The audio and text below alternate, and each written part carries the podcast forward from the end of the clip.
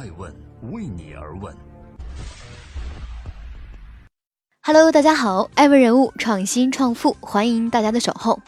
今天我们来聊一聊违法传销、赴美上市、会员电商第一股，让人看不懂。百分之九十的人认为，互联网领域一个几乎把 BAT 把持的市场，利润巨大却腾不出一席之地让给后来人。今日头条的出现打破了这个局面。但几乎没有人相信会有下一个今日头条。百分之九十的人认为，电商领域一个近乎被阿里、京东垄断的市场，收益诱人，却挪不出多余的空间给其他竞争者。拼多多的异军突起打破了这个局面，但几乎没有人能想象到第二个拼多多的模样。同样，百分之九十的人可能会难以相信，一个涉嫌传销、饱受诟病的企业。竟然能通过严格审查，赶赴纳斯达克挂牌上市，成为中国会员电商第一股。欢迎继续聆听《守候爱问人物》，爱问人物创新创富，违法边缘的疯狂试探。云集，一个继拼多多之后的逆势突围的电商行业的社交零售平台。媒体所称，会员电商第一股隶属于浙江吉商优选电子商务有限公司。定位于精品会员电商，为会员提供美妆个护、手机数码、母婴玩具、水果生鲜等全品类精选商品。云集创始人兼 CEO，一个刚过不惑之年的安徽男人，有着将近二十年创业经历的连续创业者。肖尚略说：“我的创业历程只是一个普通人的平凡故事。”从淘宝网店到微信电商，再到对标 Costco 进军会员制模式，从设计传销被迫整顿到亏损过亿仍旧冲向国际资本市场，云集这个野孩子的身份，注定了肖尚略的创业经历不会平凡。在线下零售还是主流的时候，他选择辞职在家开网店。二零零三年七月，淘宝网上线两个月。二十五岁的肖尚略敏锐地感知到了互联网将为零售带去的冲击。他认为线上销售会比线下更有潜力。嗅到商机的他果断辞职，开始在淘宝上试点为汽车车主销售香水。很快，试点成功的肖尚略乘着淘宝热的东风一路绿灯，开始了自己的电商角逐。涵盖香水、护肤品、彩妆和个人护理的小野香水店高歌猛进，迅速发展。不仅不断升级为四金冠，还创立了自有品牌素颜面膜，一举占据了传统电商的霸主地位。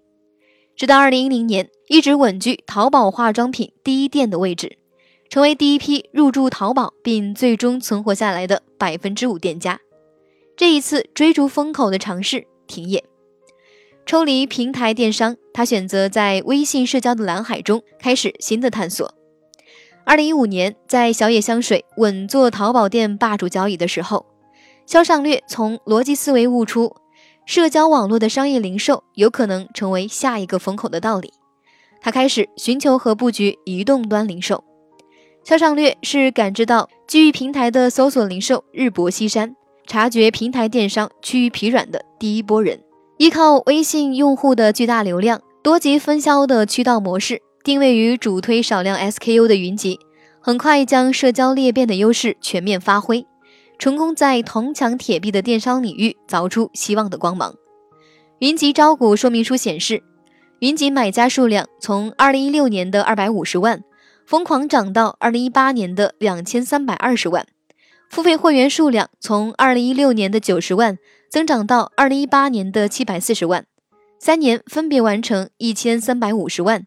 七千五百八十万和一点五三亿的总订单量，年度活跃买家数高达四点二亿，创出新高。另外，二零一六年、二零一七年、二零一八年的 GMV 更是呈现指数型爆炸增长。相比二零一七年、二零一八年的 GMV，同比增长百分之一百三十六点四六。云集在电商的突围赛中不算是最高光的那一个。但目前来说，却成为了备受期许的另一个。其实，起步稍晚的社交电商拼多多，在这个赛道上更为狂野一些。成立不到三年的他，凭借两年突破千亿销售额的传奇故事，狂奔猛进，率先冲进国际资本市场了。可谓光芒万丈，沦为第二主力的云集，没有被强势猛攻的拼多多碾压而亡，仍然保持自身的一隅之地。核心还是采用了。和拼多多类似却本质不同的经营模式，细微的差别创造出生存的空间。同为依靠人群裂变拉动消费的社交电商，云集和拼多多都是借助喜欢分享、亲情推荐和朋友信任的社交网络，在未被传统社交染指的领域开启突围。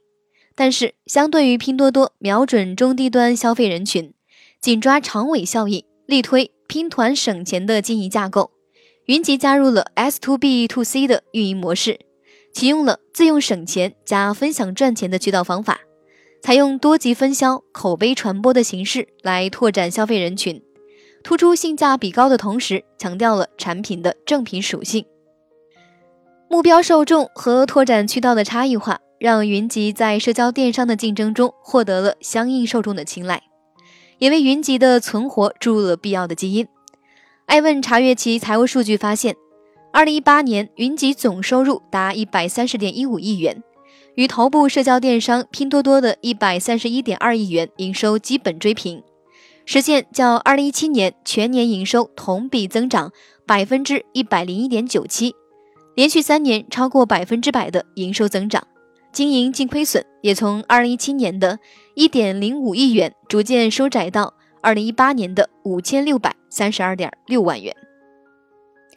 值得一提的是，社交电商的差异化竞争，销上略那般在法律边缘的试探很野。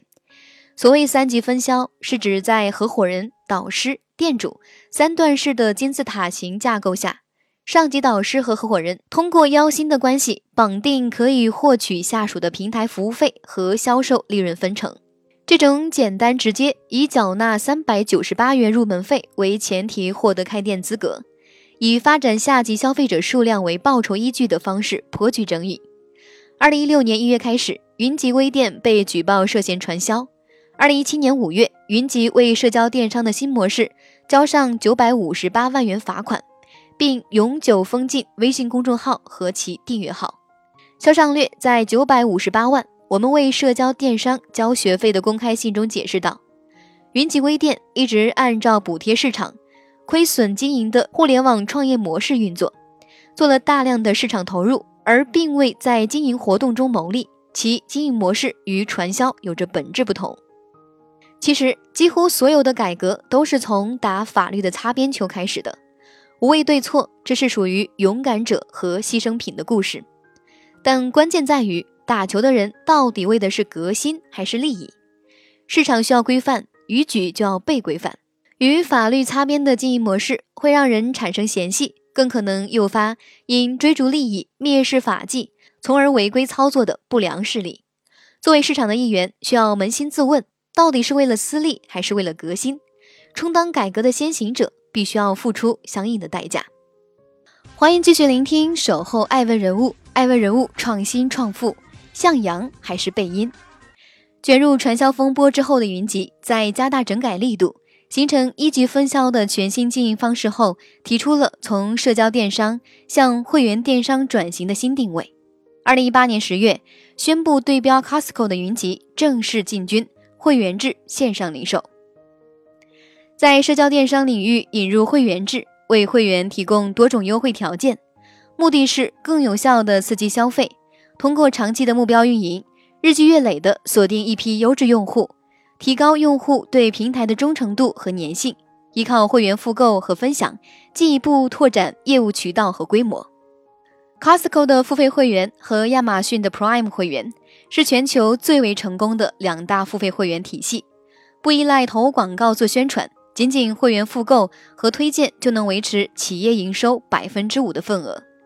他们将零售的会员制玩法玩到了极致，拥有亚马逊会员的电商属性和 Costco 会员的社交属性等多个优质属性的云集，在为会员提供购物享受批发价的同时，可以提供免费物流服务，在现有社交关系链之外，能够构筑起稳固的基于共同兴趣的新型关系链。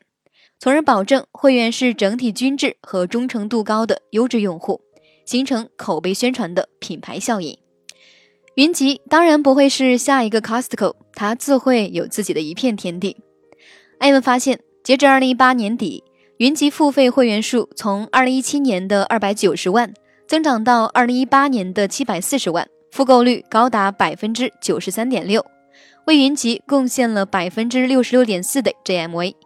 甚至二零一八年一年的会员费就占到整个收入的百分之十三点六。云集的会员制策略在中国成效显著。然而，旭日阳光的背后是照不到太阳的阴影。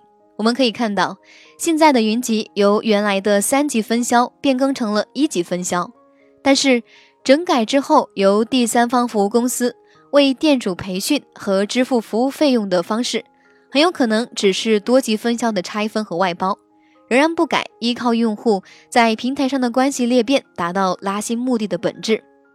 无疑，这种模式是存在经营风险的，在仅仅是杭州有关监管部门。口头确认目前的经营活动合法的前提下，我们不能得出有关部门明确认可云集经营模式的结论。政策的风吹草动和有关部门对市场法律法规的认知差异，马上就可以将云集再一次打下。这种风险难以忽视。云集在其首日交易日中开盘后一度冲高幅度至超过百分之六十，最终收盘价为十四点一五美元。涨幅百分之二十八点六四，市值达三十点八七亿美元。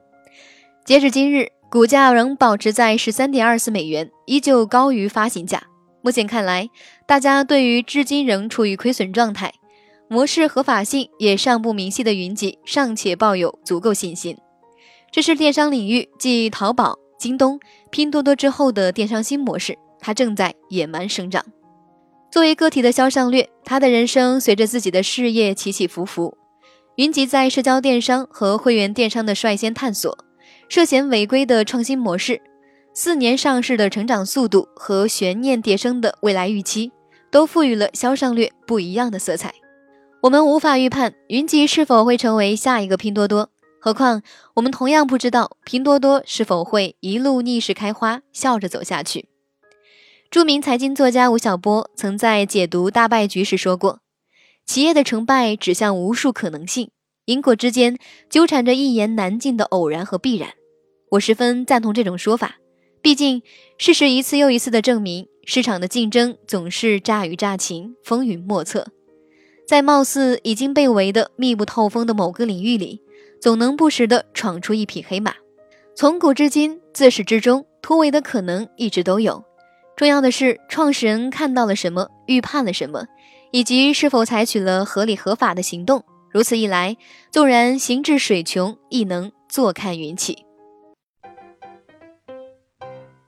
爱问是我们看商业世界最真实的眼睛，记录时代人物，传播创新精神，探索创富法则。